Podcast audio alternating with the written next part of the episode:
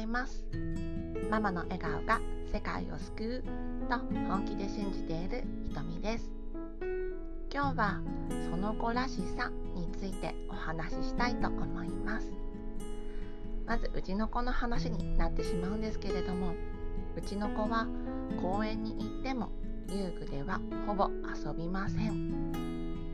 草や虫穴土砂などに興味があって他のお友達と一緒に公園に行ったとしても遊具では一緒に遊ばず虫を追いかけたり土を触ったり自分の好きなことをしています。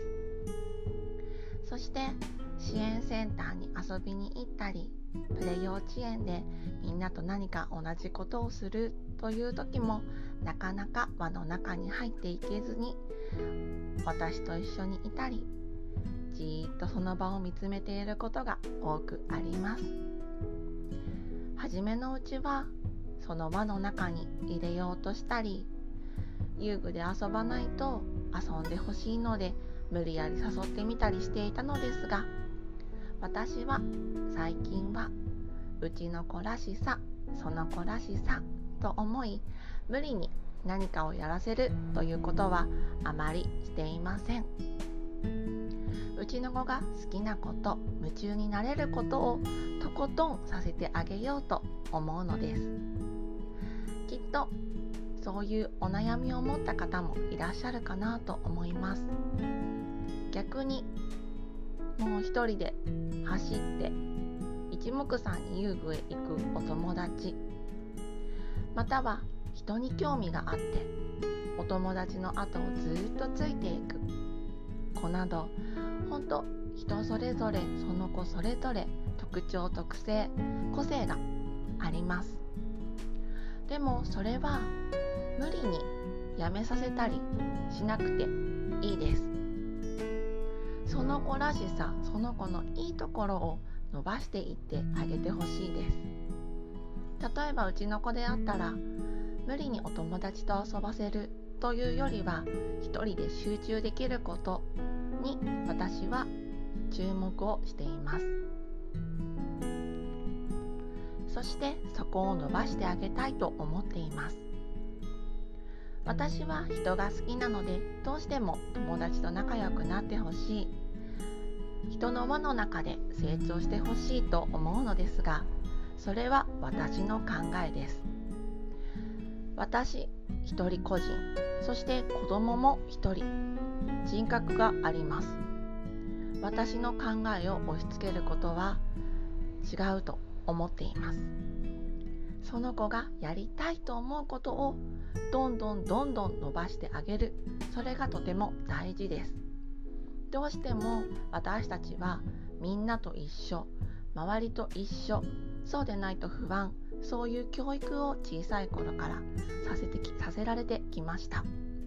でももう今はその子が持っている特徴一つ飛び出ていることそれをどんどん伸ばしていってあげてほしいです。そのためにはやっぱりお母さん自身がそれを認めて受け止めてあげることがすごく大事になってきます。一つ飛び出たことそれがどうしても気になってそこの飛び出たところを抑え込んでしまおうとしてしまいがちです。平均的にできていればいい。それはもう古くなってきたのかなと思います。一つ何でもいいんです。虫が好きなら虫。車が好きなら車。人が好きなら人。本が好きなら本。何か好きなことを集中させてそして伸ばしていってあげてほしいと思います。そこからもし虫が好きなら虫の昆虫図鑑を与え図鑑に書いてあるもしひらがな漢字があればそこから何て書いてあるのだろうか。この数字は何を表しているのだろうか。その一つのことから無数にくさん調べて学んでいくことができるんです。算数だけを教えるのではなく昆虫から算数であったり国語であったり理科であったり歴史であったりそれを学んでいくということもできるのです。私たちの視点を少し変えるだけでその子が少し気になるなちょっと変わっているなというところが天才の部分に変わっていきます。私たち大人の目線そして母親の目線。私たちの視点が子どもたちを大きく成長させていきます。どうかその素敵な目を潰さないであげてほしいと思います。悩んだりします。うちの子もなかなか人の輪に入っていけなくて正直悩みました。そして今でも友達と遊んでほしいなと思うのですがそこはうちの子の個性だと思って割り切って受け止めています。